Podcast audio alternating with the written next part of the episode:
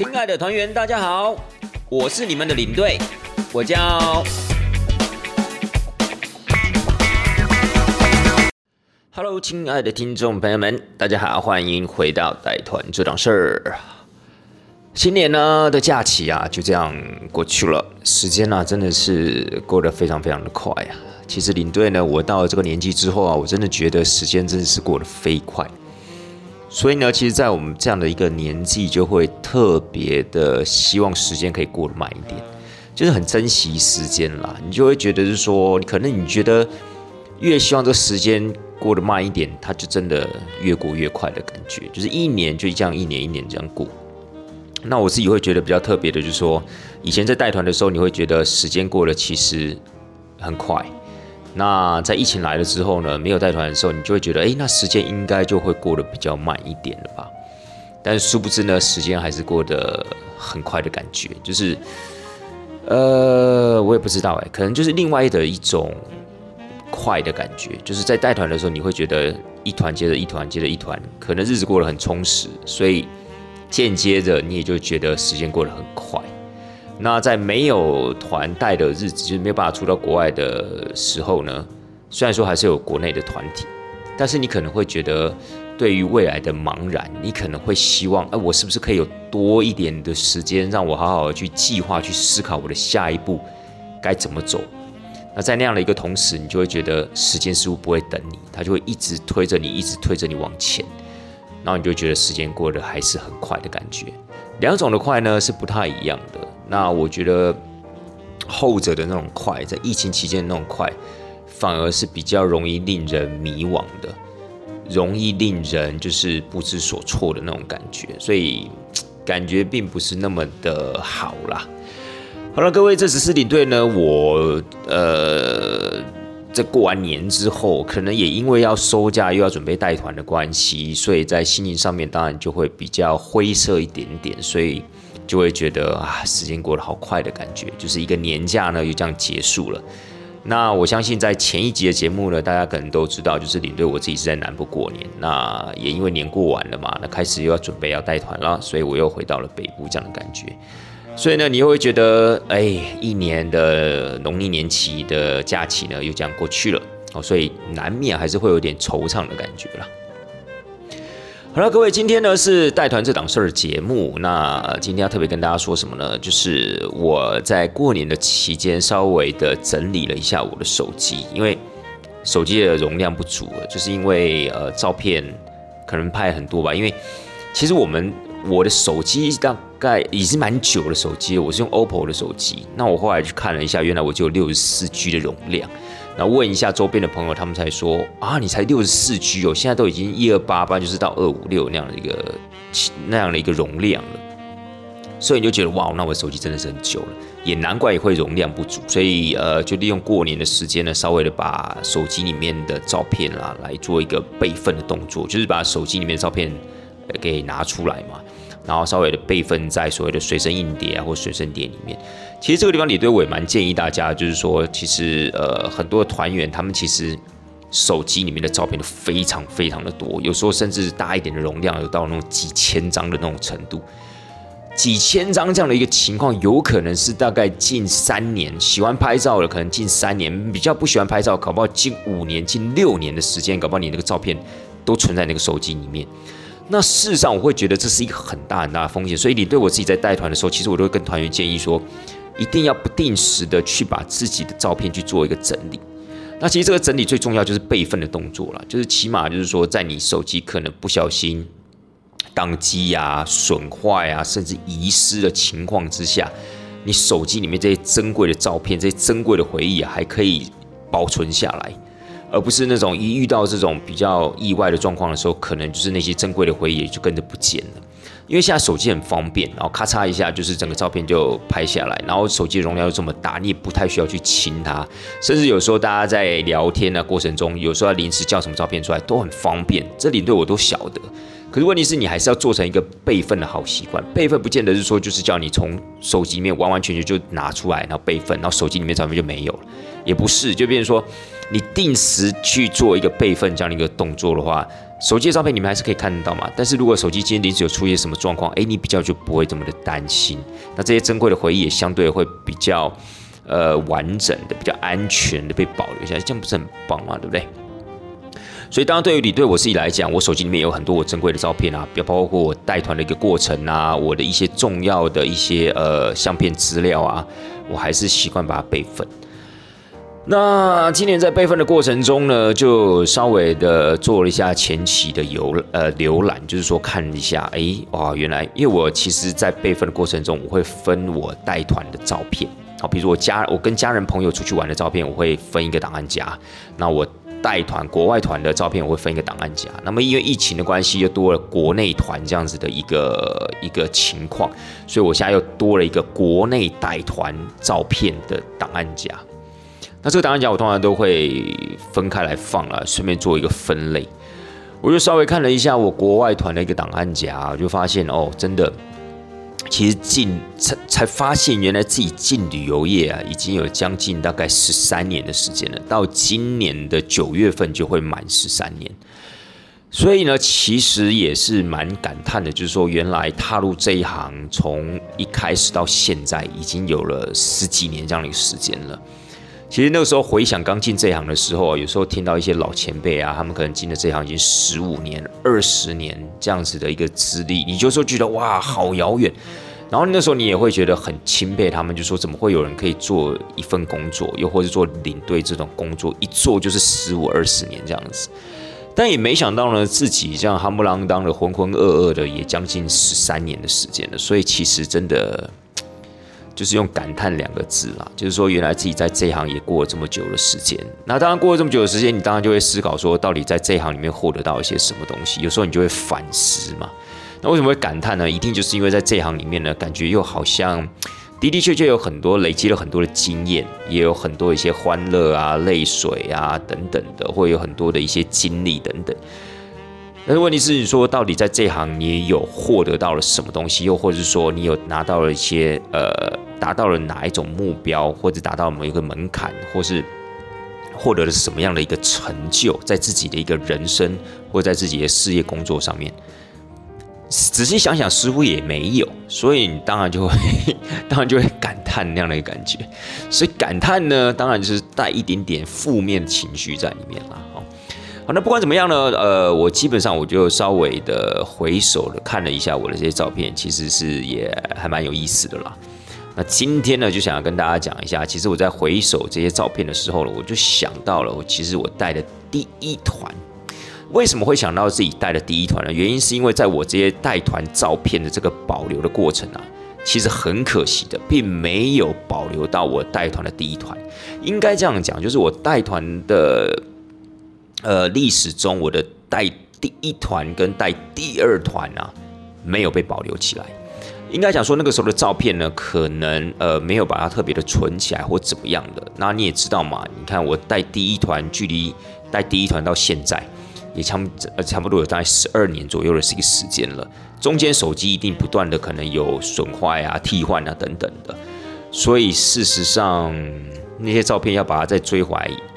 恐怕也有难度了，基本上是不可能的。因为有些手机虽然说可能有些旧手机我把它留着，但印象中在十二年前用的那台手机，我可能已经没有办法去去找到它了。又或是说它可能因为是坏的关系、坏掉的关系，所以我才要换另外一只。所以它能不能正再再正常的开机，这都是一个很大的一个问号啊。所以我觉得蛮遗憾的，就是说在我人生中带第一团跟第二团呢，没有被保存，没有被保存下来。那你说第二团也就算了。但第一团对我们这种所谓的呃，在怎么这个十三年的一个过程中，总是有它很重要的一个代表性嘛。就是我们做的这个旅游业，然后你带的第一团是去哪里，然后有没有这些照片，然后那些团员长什么样子？有时候你当然就会想要说，哎，我真的想要去回首一下，看我带的第一团是什么样的一个情况。所以呢，当然就是看到这些照片的时候，哎，陆陆续续的往回推，好，回推到比如说五年前，然后六年前、八年前，甚至十年前，然后回推到哎哎第一团的照片呢，就发现啊，对啊，第一团的照片没有。可是你说有没有忘记第一团大概是什么团？那当然不可能，因为对我们来说，在呃进了旅游业之后，如果你今天是有考领队执照的话，你当然会有去带团的一个机会跟可能性，所以势必的，我相信你不太可能会忘记掉自己的第一团的经验。哦，中间可能你带了很多很多的团，那你当然有可能忘记啊，包括团员的面貌啊，包括你去的地方啊，行程中的细节等等的，你都有可能会忘记。但是我相信第一团的印象应该是会非常非常深刻的。所以今天呢，我就来跟大家分享一下我的第一团吧。其实我的第一团呢，在之前我在带团的过程中啊，呃，往往有事没事，也不能讲说有事没事了，就是有不经意的跟一些团员提起过。好，就比如说一些比较长的车程，有时候讲了太多这些历史的东西、文化的东西，甚至是宗教的东西。有时候想讲一点轻松的，比如说自己带团的经验等等的，那很容易就会讲到自己带团的第一团。那有时候在跟团员聊天的过程中啊，比如说我们在行程，不管在吃饭的时候啊、自由活动的时间啊，等团员都比较熟一点的时候，常常也会被一些团员问到说：“哎，领队，那你带的第一团是去哪里？”那也可能因为是常被问吧，所以说实在话，你要忘记掉自己的第一团呢，也是非常困难的啦。大家可以想一想，各位听众朋友们，你们可以猜猜领队我自己带第一团是去哪里？我觉得一般的听众朋友。好，甚或是包括我们有时候在跟团员聊天的时候，包括团员其实都很难猜到领队我自己的第一团会去哪里。因为如果对旅行社稍微有一点点了解的，大概都可能会猜一些，比如说啊东南亚的团体啊、大陆团啊，甚或是日本团、韩国团，因为大家会觉得是说各行各业都是一样嘛，就是不管你在做。呃，任何的一些职位的时候，在刚进某一间公司、某一个产业的时候，一定从基层开始做起嘛。好，除非你今天是呃特别有才华，然后你可能一进来这间公司，可能就从储备干部开始干起，可能就从某一个比较比较比较呃厉害的一个一个职位开始做起。反正一般来讲，你进到一个陌生的产业，好，你应该可能都是从比较基层开始做。那当然，以旅游业来讲，最基层的可能就是，比如说是从业务。那带团的过程中，大概可能也就是从一些比较近的国家开始带，然后甚至还有一些团员会猜说啊，你是不是从台湾的团体开始带？因为有时候一些本科系的一些同事，像我一些本科系的同事，也是呃领队从业人员，他们可能就是在大学的时候，可能就会带团，就当所谓的学生领队。然后从大学的时候开始累积所谓的经验啊，然后慢慢的可能出了社会进了旅行社的第一个选择，可能也是在带所谓的国内旅游。但领队我个人比较不一样，因为我是我非本科系的，所以我比较不会有这种按部就班的情况。好，就比如说在学校的时候啊，就是读相关的一些呃呃观光这样子的一些科科目啊等等，然后可能在就学的过程中就已经考到了领队导游执照，然后可能在。呃，大三、大四的一些暑假，可能就在练习带团，比较没有这种按部就班、那种班科出身的这种步骤了。那可能很多人就会想说，那一定就是从东南亚开始带啊，那不然就是可能从一些大陆团，然后大陆团，因为我们去到大陆，可能都有当地的导游嘛，那有时候语言上面也没有太大的一个问题，所以可能就是从这种比较基本的这种旅游团开始带起。No，其实也不是。应该这样讲，领队我当时在进这一行的时候，其实年纪已经蛮大。我记得要是没有错的话，应该是二十六岁、二十七岁，然后接近二十七岁那样的一个时间点。那因为我大学念完之后，我又念了研究所，研究所又有重考，然后重考之后呢，反正念完研究所又当兵，总是耗了也蛮多的一些时间的，结果才会去。结果才进所谓的旅游业，所以我跟一般的旅游业从业人员比起来的话，相对的我进这行时间算是很晚的，好，甚至有一点类似那种，可能会有些人误认为我是那种半路出家，可能从其他的产业转过来，殊不知呢，旅游业呢就是我的第一份工作啦。所以那个时候我进旅游业的时候，当然就也为了要节省时间，好，也为了要节省。所以如果要这样讲的话，应该要从我为什么进旅游业开始讲，对不对？好了，那各位就要心理准备，今天这一集就可能会稍微那么一点点的长一些些，好不好？我当时会去旅游业呢，原因是因为我当完兵之后，我想要做一个比较轻松、比较不这么八股的一个工作，就是第一个我就不想要穿西装，第二个我就不想要那种所谓的蛮正式那种朝九晚五的工作，所以我就想要呃找那种比较活泼的啊，找那种比较 casual 的那种工作，就是不要这么的自私。因为那个时候领队，我那个时候是商学院毕业，所以我很多的同同学们，他们可能都是进了银行，不然就是进了所谓会计师事务所，要么就是进所谓的呃私人公司的一些财务或会计部门。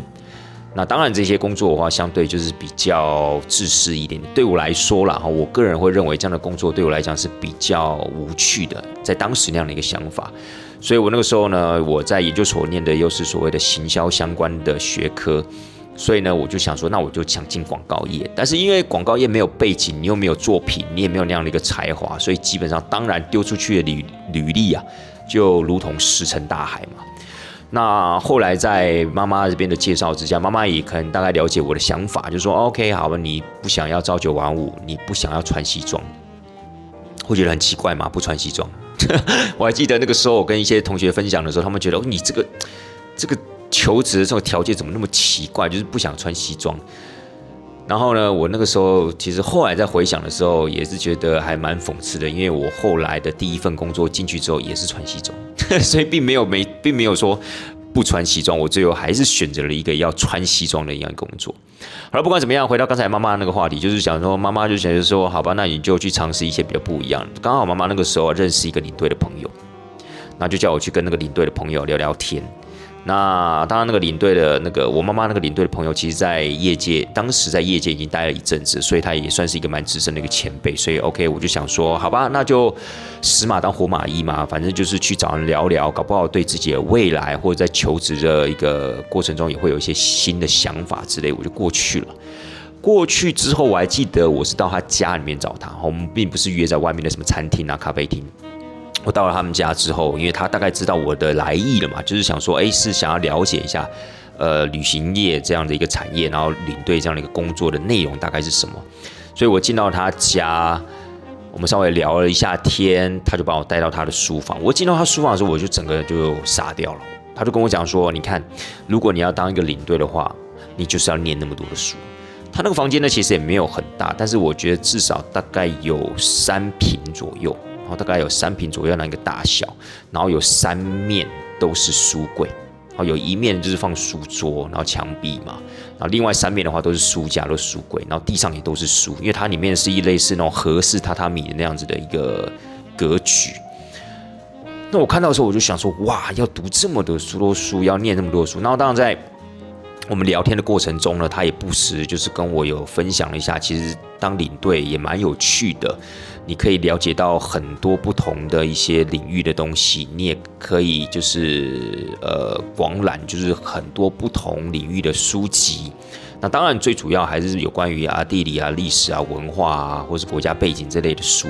但事实上呢，真的就是呃会涉猎到很多不同这样一个领域。他是意思是跟我讲说，其实过程中是还蛮有趣的。那么那个时候在听的一个过程中，其实我就已经蛮钦佩。这位前辈，因为在谈话的过程中，你就觉得他其实是一个脑袋里面有很多东西的人，然后他也是非常的言之有物。那那一刻，我瞬间就觉得，一个男人真正有魅力的一个原因是来自于他的脑袋，而不是来自于他的外表。所以从那一刻，我就觉得，哇！其实拥有这种所谓的知识常识的人，真的很有魅力；言之有物的人，真的是很有他的一个魅力。所以在那一刻呢，我就也立下这样一个目标，就是我想要成为这样的人。我想要成为一个讲话很有魅力的人，我想要成为一个博学多闻的人。当然不是那种钻研各个不同的学问，我自己自认自己也没那么厉害。但是我觉得可以广阅这些所谓的常识知识，我觉得是很棒的。就是你可以随时随地啊，在吸收这种所谓的知识的力量，然后让自己的脑袋里面是有东西的，然后有一种那种所谓的大智若愚的感觉。诶，我突然觉得那种感觉，我非常非常的。青木那样的感觉，所以在那一刻呢，我就决定了我要进旅游业，然后我要当领队。所以在那一刻，我就定下了我这样子的一个目标，就是我要进旅游业。那我进旅游业是要做什么呢？就是我的目标就是把它摆在，就是以后我要当一个专业的领队这样子。好了，那那个时候呢，就跟前辈聊完之后，我就跟我妈妈说：“OK，好，啊妈，我就决定要要进旅游业了。我妈那个时候还真的叫我考虑再三，她真的觉得说你确定吗？进旅游业，你进旅游业你还给我念研究所？早上我就早一点进就好了。你有想清楚吗？旅游业其实跟你想的不太一样哦，什么怎么样之类之类的。那当然那个时候我其实我觉得呃可以一试了。然后我也觉得另外一方面就是说，除了可以广阅各个尝试的之外呢。那个时候我也蛮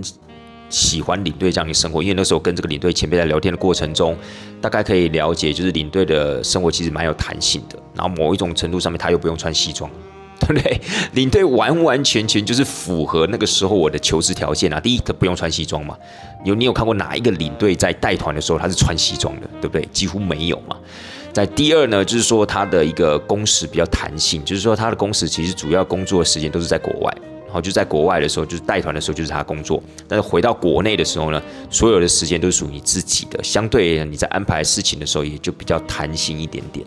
那说实在话，这种感觉有一点点像类似那种自由工作者，就是说要接多少团，似乎你又可以跟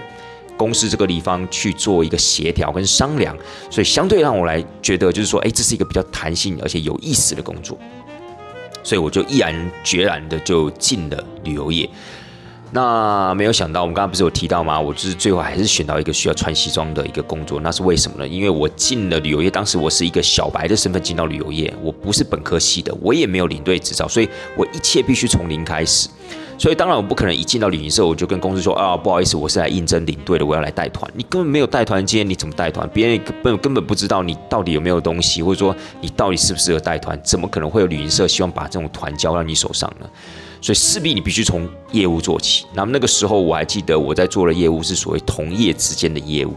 那么同业之间的业务呢，你是必须要去拜访各个不同的旅行社。好，在我们自己的一个术语里面，我们就是所谓的 wholesale。所以我们必须要去拜访同业的这些所谓的前辈们，好，同业的这些所谓的业务啊，大哥大姐们，然后你必须要去拜托他们把生意给你。所以这个叫做做所谓的同业的生意。那那个时候我进的第一间旅行社就是做同业的生意。其实我在十三年的过程中，我也不过就进了两间旅行社。那么第一间旅行社呢是专门做同业的，所以那个时候我就必须要穿西装啦，因为公司就规定啦，要不去拜访那些大哥大姐，要拜访这些所谓的同业人员呢，要拜访这些所谓同业的旅行社呢，你就必须要穿着得体。好，要怎么样得体呢？当然就是你要穿西装、打领带，然后要穿皮鞋。好，基本上呢，你进到了同业旅行社之后呢，你就要很有礼貌，然后就要询问每一位大哥大姐，哎，我们是哪一间旅行社的啊？我们现在要推什么行程啊？那你们如果手上有客人的话，其实啊，可以呃放心的交给我们，那我们一定呢会让客人玩的非常的愉快回来。那当然呢，给您的这个退佣啊，也非常非常的怎么样？非常非常的理想，哈哈，这个样子。好了，所以那个时候我就踏入了这样的一个旅行社。那当然，在做业务的过程中，我就必须要去做所谓的充实自己。为什么？因为那个时候，当然领队是我的目标嘛。好，领队我自己的目标就是要当一个领队。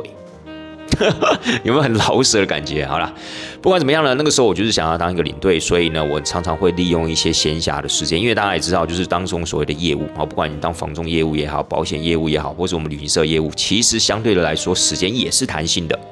你可以去自由的运用你的时间。好，当然你觉得你 OK 的话，你可以就是说一天你是跑两个小时。哦，但是这两个小时你就跑得非常非常的充实，或者说，哎，这些大哥大姐还真的就很吃你的这一套，搞不好这两个小时你就可以获得到你应有的这些业务量。那你也可以呢，就是整天都去做一些呃很休闲的事情，然后比如说你想要去咖啡厅坐啊，你想要去找朋友啊，你想要去哈拉啊，你想要去回家睡觉，都 OK。其实只要你有业绩都没有问题，所以。业务基本上也算是一个很弹性的角色，但是就是他必须要穿西装，就这样子。那那个时候呢，我当然就是趁着我一些跑业务的一个空档的时候，有时候我就会去看看书啊，干嘛之类的。我觉得就是先累积一些带团的一些尝试了，好，比如说像是我领队我自己在当时进的第一间旅行社。那那个时候，其实这个地方也有一个重点，就是我那个时候选的旅行社，并不是那种大家所耳熟能详的什么可乐啊、凤凰啊、东南啊，还是什么呃雄狮啊等等的，并不是这些大型的旅行社。因为那个时候，就是引领我入门的那个领队前辈，就是我妈妈的那个朋友啊。其实他就说，因为我的年纪已经比较大了，所以如果这个时候我再从那种比较大型的旅行社进去磨练的话，那相对的要耗时比较久，因为他们的一个升迁呢，或者说他们的一个就是资历门槛呢，就是会比较按部就班。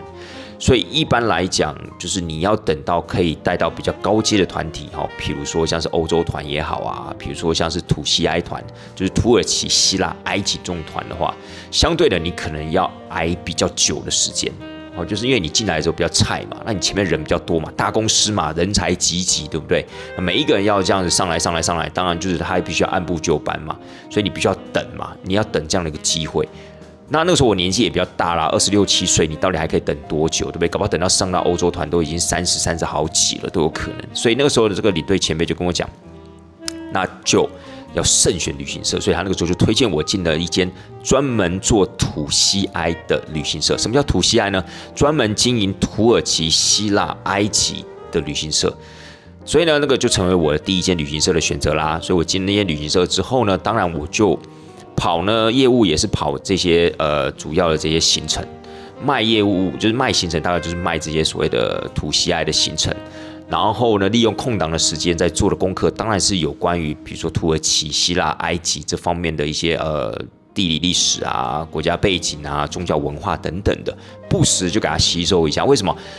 因为假设你今天真的考到领队执照之后，你有可能带的团就是这些团，你也没有别的团可以带啦，你也不可能突突然有一团什么呃，比如说大陆团，哦，突然有一个所谓的东南亚团，比较不会，因为我们公司在卖的产品，好，一年四季在卖的产品就是这些土耳其、希腊、埃及这样的一个团体，就是我们公司主打就是这些团，所以势必的当然就是你要将来如果真的有机会带团的话，立马有可能就直接上这些团了。哦，也不太会有其他团啊，让你去磨练啊，让你去按部就班也没有，所以这个当然也就是当时为什么会选择这些旅行社的主要原因啦，就是为了节省时间，直接啊一步登天呐。但是当然前提就是你一定要表现要是呃要获得公司的认可啊，在你业务期间的表现哈，比如说你是不是负责任的人，你的工作态度怎么样，然后再来的话，当然你一定要有领队执照。所以呢，我大概在进这些公司的第一年的过程中，其实我的业务呢是非常的普通，好平平，就是基本上我没有花太多的时间在跑这个业务，因为我知道我的目标不在于业务嘛，我的目标是在哪？我的目标当然是想要当一个领队嘛，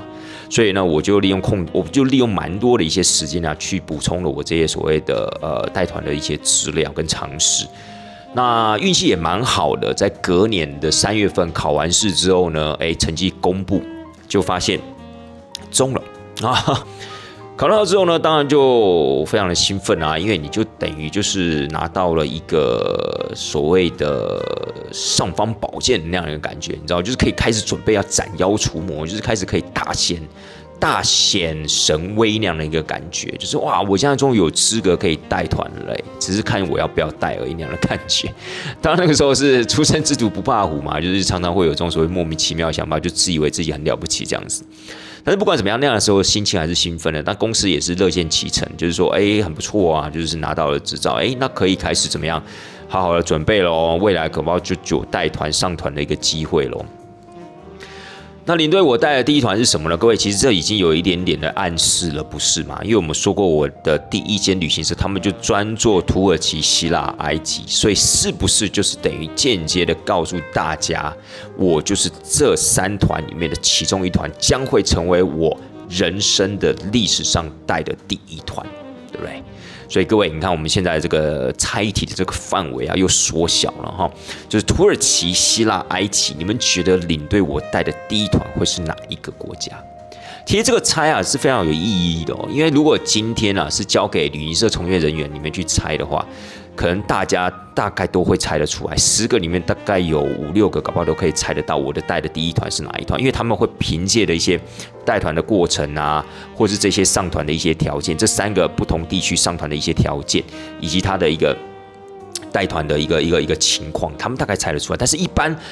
听众朋友们，你们的可能不是做旅游业的，你们可能做其他行业，你们可能要第一时间要猜出来，并不是那么的简单哈，因为你们可能根据的点啊是不太一样的，对不对？有些人可能认为，嗯，土耳其、希腊、埃及，那感觉应该是土耳其哦，因为土耳其还是离台湾最近嘛，对不对？希腊跟埃及稍微比较远一点点，因为我说啊，埃及在非洲哦，感觉比较难啊，希腊在欧洲啊，我有听人家说过，欧洲啊，通常都是比较晚上的，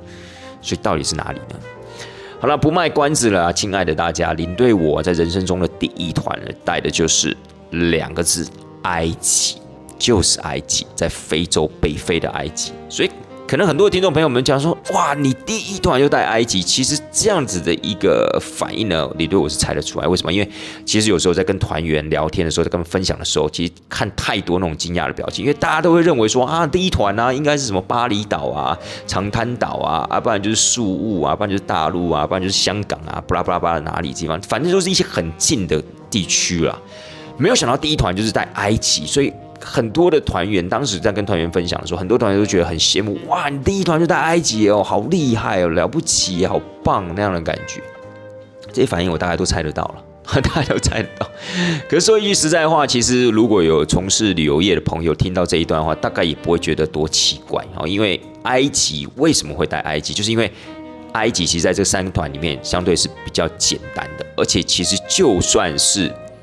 跟一些大陆团比起来，或者跟一些海岛团比起来的话，它也难不到哪去。为什么呢？就是因为你在带埃及团的时候，埃及会有一个全程讲中文的导游跟在你的身边，全程哦，不是说只有点到，呃，不是只有点哦，就不是说只有我们下车之后哦，OK 会遇到一个导游，然后上车之后又是我们自己没有。在埃及的这个导游，他是全程跟着你的。好，如果有听众朋友们去过什么土耳其啊，或者你们去过埃及啊等等的。那你们就知道这一位导游一定是全程跟着你们，然后不管是你们到餐厅也好，回到饭店也好，在游览车上面或到景点，全程呢都是会去做导览服务的。好，那当然，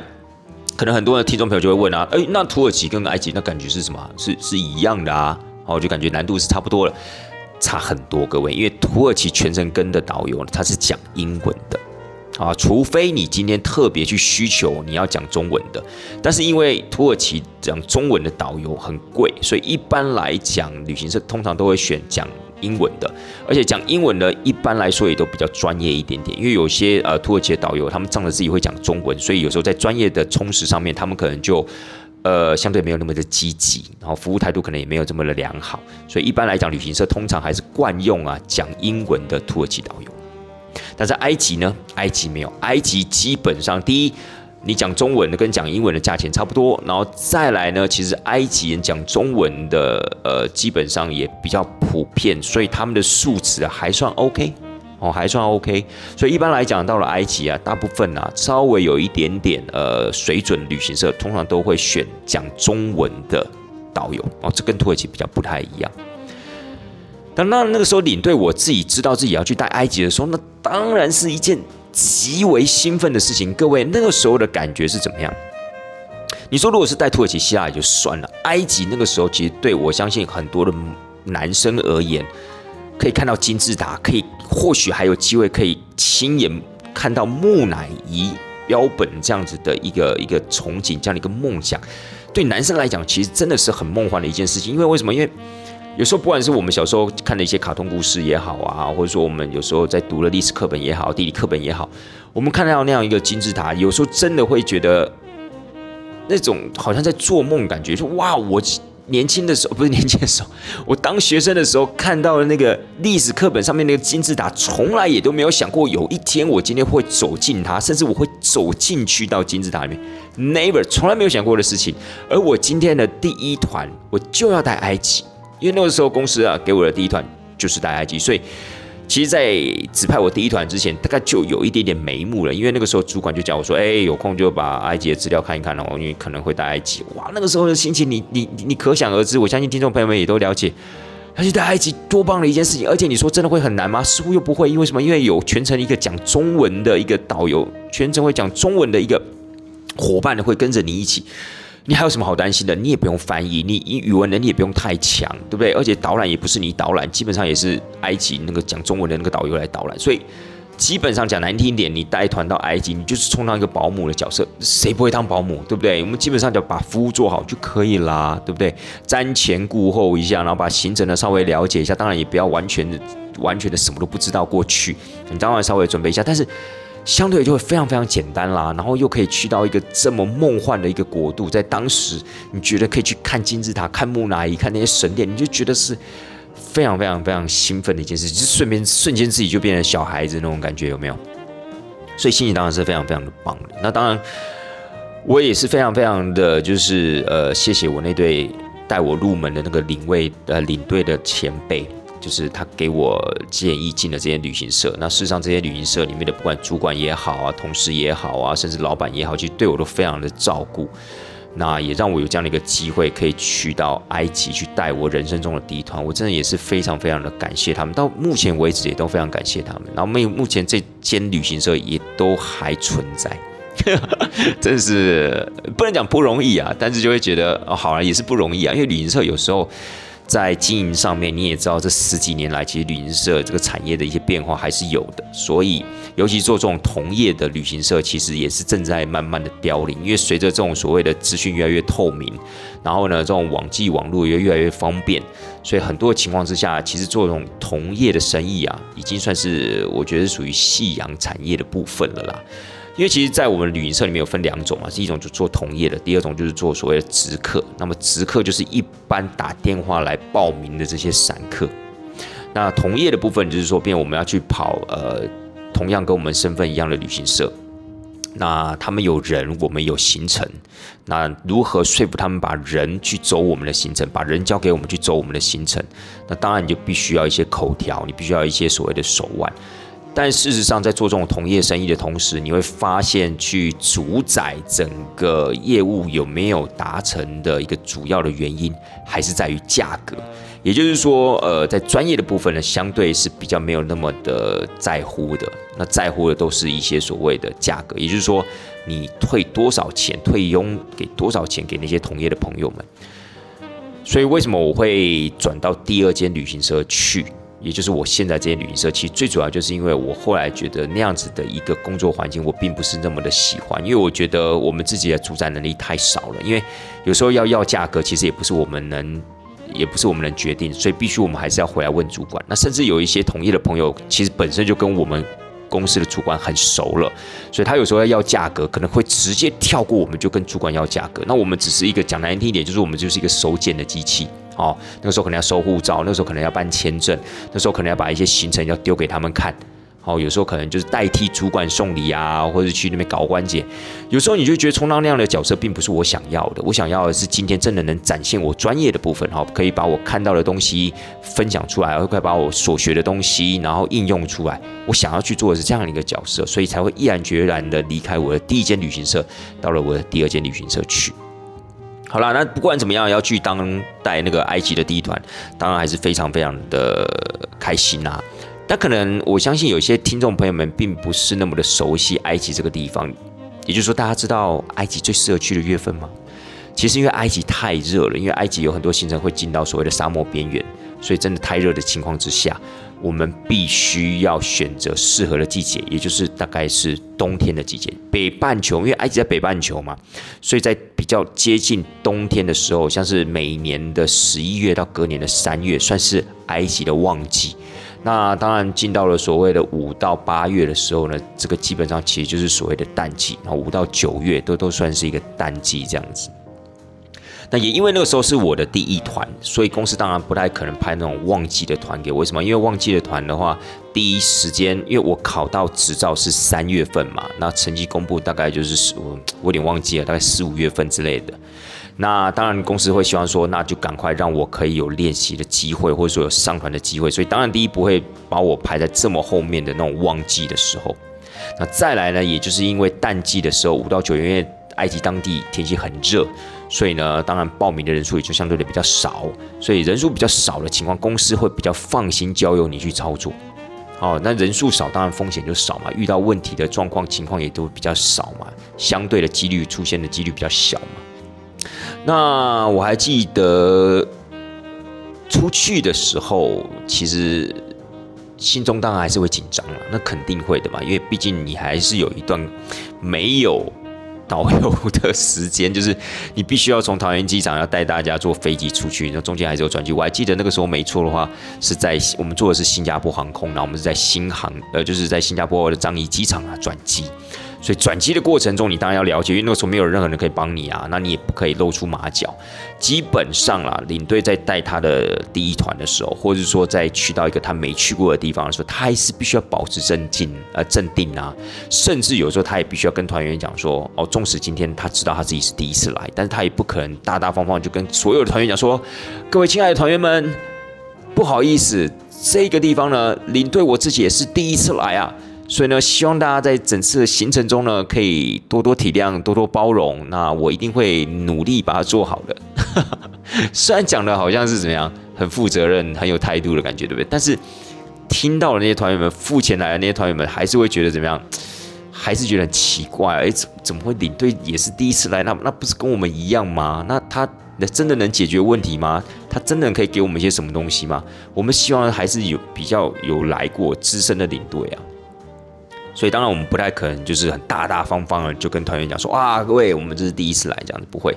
所以呢，基本上团员不问我们当然也不会特别说。那团员真的有问的话，一般来讲啦，然后一般来讲我们自己的习惯，如果这个地方真的不熟的话，我们会说我们有来过，但没有来过那么多次。或者说我们曾经有跟过团，但是带团呢是我们第一次带，但是我们之前呢有跟过一些前辈团来过了，好，就是曾经来这边实习过，这样的讲法总比你大啦啦跟所有团员分享说啊，各位我跟你们一样很兴奋呢，我也是第一次来哦，当然是不是感觉就好多了，对不对？好了，那那个时候呢，当然就是在转机的过程中，你还是必须要保持镇定，你还是要就是很从容的带着大家通关、上飞机、转机之类的。然后到了当地之后呢，哇，那个整个大石头才能放下。你要看到导游的脸的时候，看到听到他讲中文的时候，你整个石头才能放下。你不要还没有听到他讲话，你看到他的人的时候，你会说哇，太棒了，解放了。结果他一讲讲的是英文，然后就跟你讲说 哦，我不知道你们请的是中文导游呢。好了，这是开玩笑，但是有没有可能会发生这种情况？有啊，因为我们后面我后面领队我自己后面在带的一些埃及团的时候，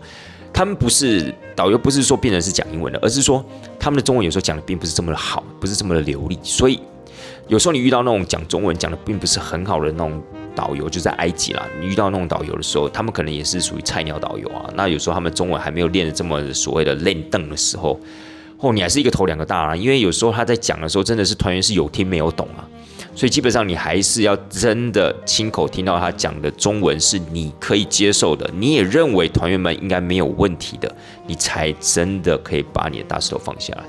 不过，呃，领队我第一次在埃及的时候，我们必须说一句实在话，在公司的部分，就像我刚刚讲的一样，其实公司的不管主管也好，或是所谓老板也好，真的都很挺我，也很照顾我。所以呢，他们不仅仅给我这样的一个上团的机会，甚至还帮我瞧好了所有的事情，就是说。在出团的时候，就跟呃埃及那边的 local 就有说啊，我们这次上团的是一个菜鸟哦，我们这次就是刚好去那个地方，这是他第一次。希望可以派一个比较优秀的导游给我们，好，可以给我们一个比较好的司机。车子的部分呢，也拜托派好一点车给我们。这不是说我啊，那那其他的团要是老鸟带的话，那那那些导游都很逊啊，还是说车子很差这些？不是，而是尽量帮我们再稍微的过滤一下，就是稍微可以再好，好，平常已经很好了，可以再好一点点，因为可以 cover 掉，就是说我这个地方的经验不足嘛。所以我还记得那个时候呢，其实我在出团之前我就知道我合作的导游会是谁了，会是哪一位了。那那一个导游其实就是跟我们公司常常配合的导游。我还记得那个埃及导游的英文名字就叫做马克，好，马克。哇，真的很想念他。各位听众朋友们，其实当然时间距离过了这么久，其实我后来知道他到了美国。那。他其实家里面有发生了一些变故，我自己也是觉得也是替他感到蛮唏嘘。就是他的老婆好像是因为意外走了，好像是因为车祸的意外走了。然后他们本来是住在埃及，后来举家搬到美国。那现在呢，我有一点点忘记他在做什么了，因为距离我们上一次联络大概是三四年前的事情了。就是在这三四年前，在三四年之间，其实我们并没有特别的去联络。那三四年前的那一次联络呢，当然就是知道他到了美国，然后状况也都还 OK，可能也都已经走出了那一段伤痛了，也跟他的小孩呢去过一个新的生活。但我也忘记那个时候他是不是有跟我讲说他从事的一些什么新的工作，可能有，但我忘记了。那现在在跟各位听众朋友分享这一段的时候，也突然脑子里面都回想到那个时候的一些情况，因为那个时候他真的很照顾我。怎么这样说呢？因为其实那个时候我们去埃及的时候，我呃是坐游轮，那我们有搭一段所谓的夜卧火车。我要是没有记错的话，好像是从所谓的陆克索坐火车回到开罗。那前半段的部分呢，我们就是坐所谓的尼罗河的河轮。但因为九月份去的时候，外面其实室外的温度是非常热的，我还记得大概有达到快四十五度。我要是记得没错的话，有将近四十五度这样的一个高温。因为那个时候九月其实还是属于埃及非常非常热的季节。然后呢，我们那团的团员并没有很多，大概十几个、十四个还是十六个左右，是属于小团体。因为我们说过淡季嘛。然后呢，我还记得我遇到 Mark 的时候，其实他给我的感觉就是非常非常的有所谓的。他工作态度非常非常的好，然后做人也非常非常亲切，当然中文讲的非常流利，没有话说。然后他也是非常敬业的一个人，所以其实团体交给他是基本上是没有任何问题的。但为什么我觉得他非常照顾我？原因是因为那个时候，因为我们在坐河轮，埃及是这样的一个地方，室外很热，但室内很冷。我不知道各位有没有去过杜拜，有没有去过一些呃属于非洲那些国家？基本上呢，他们那种很炎热的地区，他们的室内冷气一定会开得很强，所以那个时候我真的好死不死我就感冒，真的好死不死就感冒。那那个时候其实真的很幸运，今天是带的是埃及，有一个这么有能力的导游去 cover 这一切的状况。否则，今如果今天我是去带希腊或者我在土耳其，那我死定了。各位，希腊呢基本上是全程要自己带，那土耳其呢基本上的话你要全程要翻译，因为。你肯，你不可能让那些讲英文的导游直接就面对着团员去讲英文，然后你假设所有的团员都可以听得懂这些英文，这是不可能的，因为里面还有牵涉到很多的一些专有名词，你必须要透过翻译的方式，你才可以让团员了解哦，导游是刚才是试图要跟我们讲什么。所以其实我在我人生的第一团，真的在后半段的部分，就真的是在一个重感冒的过程中去度过。我还记得我最惨的时候在夜卧火车的时候，所以呢，其实那个时候我的伙伴就是我这个埃及的中文导游叫 Mark，其实他在后半段的时候真的很照顾我，他不仅仅要照顾团员，他还要照顾我，就是说他可能还是必须要稍微的了解一下我的身体状况，有没有需要看医生，有没有需要什么帮忙的，然后能 cover 就 cover，比如说有时候我们在带团的时候。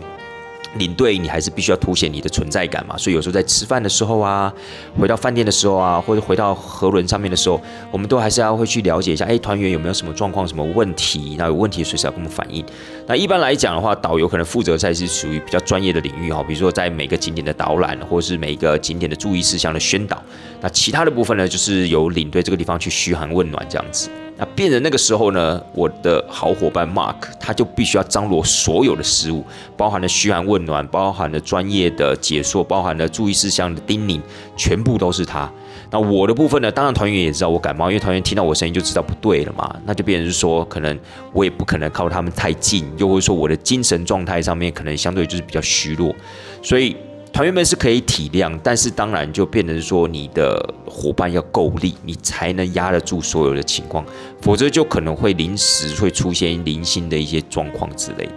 真的很想念他，他是我遇过在埃及，他是我在埃及带团遇过最棒的导游。最棒的导游，真的。那我当然相信，就是说埃及很棒的导游很多。可是事实上，我带埃及团，大概我带埃及团，其实在我的一个带团的一个历史上面，其实我带埃及团并没有带很多。我记得应该带没有超过，没有超过五次，可能就有三次还是四次而已。但是呢，我遇到的导游，我甚至在有一些行程里面，有一些埃及的行程里面，我还换过导游。原因就是因为他第一，他并不是非常的积极，工作态度非常不好；要么就是中文讲的不是很流利。你真的要遇到那种工作态度好又敬业、整中文又流利的那种埃及导游，坦白讲，真的不容易。那因为可能是我第一间公司，呃应该讲说我第二间公司，它也不是专门做这种埃及行程的旅行社，所以相对的。他没有办法培养出自己专属的一批非常固定的、有有这种所谓的素质的、敬业的这种埃及导游，没办法，所以他每一次还是属于采那种 random 的方式，随机的，就是由当地的 local 指派给你，跟你配合，所以你可能还是会遇到一些真的很不 OK 的埃及导游。所以我真的何其有幸，在我第一团到了埃及，然后遇到这样的一个好大哥，因为他比我大两岁嘛，就是真的是一个好兄弟、好大哥这样的一个角色。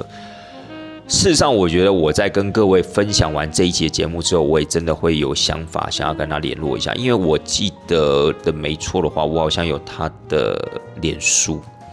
那事实上呢，呃，这一团的所有团员现在啊，在联系的也很少了。这一团的团员其实一开始我们感情很好，大概一直维持了大概有五六年的时间。我记得我们最后一次吃饭大概是，大概是也是五六年前吃饭。那后面的感情真的就淡了，可能也因为大家慢慢有属于自己的世界，属于自己的生活环境。那包括我自己也是。那个时候也是忙着要带团，所以当然也不可能每一团都去去维系他的感情，或试着去找啊团聚的时间，这个基本上比较不是那么的容易。但是我还记得，我们至少有维持在五六年前，我们甚至还有一次的聚餐，然后呢，有些团员甚至还有跟这位马克有联系。然后我记得我也是透过另外一个团员才知道哦，他脸书的账号，然后也跟着也也跟着就是。跟这个 Mark 就是取得了一些相关的一个联系，这样才知道他当时的一些近况。所以我觉得在分享完这一集之后，我也想再问他一下，最近还好吗？这样的一个感觉。因为你也知道嘛，疫情的关系，所以呃，我觉得他可能也会有一些影响之类的。那我跟他的联系呢是在疫情之前了，那不知道他过得还好吗？他是在美国，所以。真的哎，各位，其实现在越讲啊越感伤，就是觉得自己怎么没有在疫情发生的时候去想到他，然后去慰问一下他，因为毕竟他住在美国，美国曾经是一个疫情这么严重的一个地方。哎，反正就是这样子。但是不管怎么样呢，我会觉得就是说，这次利用这个整理照片的这样的一个机会呢，想到了我这个埃及的第一团。那这一团算是顺顺利利的回来，但是这团顺顺利利的回来之后，其实我在。回来的那一刻，其实心中那个时候有很多的想法，就觉得哇，带团真的不是一件容易的事情。今天呢，都已经有一位会讲中文的导游跟在我身边了，我都还觉得这么辛苦。那要是之后真的踏上了欧洲的行程，真的到了所谓的土耳其去跟英文导游做配合的时候，我还能这么轻松吗？我会不会哇考到那个地方变？又来一个重感冒之类，搞不好这重感冒是压力形成的，Who knows？谁晓得这种情况，对不对？会不会有可能再发生一次？再发生一次，我有没有办法解决？所以那个时候，其实我回来的时候是有那么一点点的挫折感，跟有一点点的迷茫，就是说，哎，这一行到底还适不适合我？因为其实那个时候我的想法就是说，我的进入旅游业就是想要当领队嘛。OK，那这样我第一团带完啦，那真的是如我所想象的吗？其实那个时候。跟我想象的有那么一点点的不太一样，我也觉得带团过程中是应该是好玩的，可是带团过程中真的有很多的无形的压力，而且每一个人是来自于不同的这种原生家庭的背景、不同的生活环境、不同的一些社会历练，当他们全部聚集在一个团体里面的时候，大家价值观可能是。非常非常不同的，那你要怎么去统合这些价值观？你要怎么去做他们这些所谓的意见上的所有团员意见上的沟通协调？这也都是一门学问。所以那个时候我还记得我回来的时候，我觉得哇，好辛苦哦，真的跟想象中有那么一点的不一样了。那但是还是觉得过程中是非常非常有意思的，就是说也真的获得到了很多，因为毕竟你还是去了埃及一趟嘛。那在有一位这样好伙伴的一个 cover 之下，你当然也可以相对的比较轻松的去领略你周边的环境，去欣赏这些所谓的古迹的美啊，不管是金字塔也好，神殿也好，博物馆也好，其实那个时候当然还是在心理上面是觉得很充实、很开心的，就觉得哇，埃及真的很不一样，埃及真的是一个很有文化的地方。但是，如果是之后还是以一个工作者的角色去到埃及的话，我能胜任吗？我可以胜任这样子一个领队的角色吗？其实，在当时回来的时候是有这样子一个疑问的啦。但是不管怎么样呢，还是非常的想念我的第一团啊！除了想念我这位好伙伴、好大哥 Mark 之外呢，我也蛮想念这些团员的。或许可能也会试着跟这些团员联络看看吧。我我觉得大家一定都还认识彼此，但是有没有这样子的一个动力跟动机再出来吃个饭聚聚，或者说还有没有话题可以聊，这可能或许当然也是一个考量。但是我觉得不用想那么多，对不对？如果真的有这样的一个想法，如果真的有这样子的一个意愿的话，就约下去就是了。对，其实有一些团员的，我还是有在 follow 啦，就是他们的脸书，或许可能中间没有留言互动啊等等的，但是也大概都知道他们的一个生活的情况，甚至有些都已经结婚生小孩了，我觉得都很棒。其实这样时间慢慢的过去，一样回归到节目一开始这样的一个感慨，就是说，哇，时间过得真快呢。踏入这一行也将近快十三年了，距离我带第一团呢，也已经十二年过去了。那么这些呃第一团的所有的团员们呢，可能原本可能是长辈的，他们可能是不是又变得更老了？原本呢可能是年轻小伙子，现在可能都已经结婚了，甚至还当了别人的爸妈。那对啊，真的就是会觉得蛮感慨的。时间就这样一分一秒的过去。好了，亲爱的听众朋友们，今天的节目呢也差不多到这个地方告一段落了。希望大家呢会喜欢今天节目的一个分享。那么还是希望大家在这个新的一年啊，可以健健康康的，然后也真的，呃，可以有时间去回想一下自己所谓的第一次吧。啊，不管是做任何事情的第一次哦，不管是第一次交女朋友也好，第一次上学，第一次上班，又或是第一次完成你的一个任务的时候的那一份心情，稍微去回想一下，我相信一定会获得到很不一样的东西，好吗？好了，带团这档事儿，咱们下周见喽，拜拜。